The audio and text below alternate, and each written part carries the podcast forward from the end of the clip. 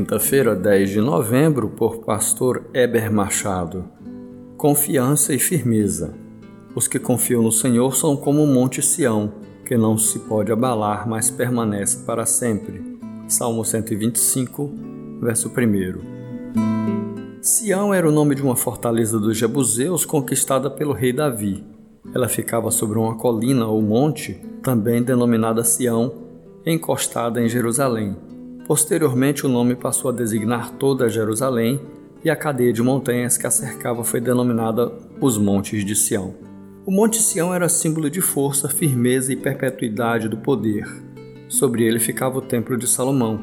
A Bíblia nos diz que os que confiam no Senhor serão como o Monte Sião, que não se abala, mas permanece para sempre.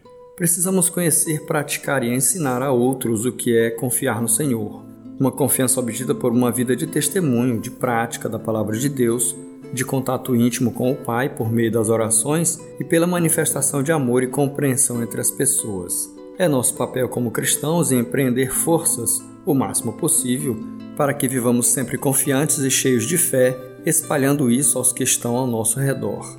Pessoas confiantes são firmes, não se abalam, não se curvam diante das mazelas da vida, nem medram ante os ataques do adversário espiritual.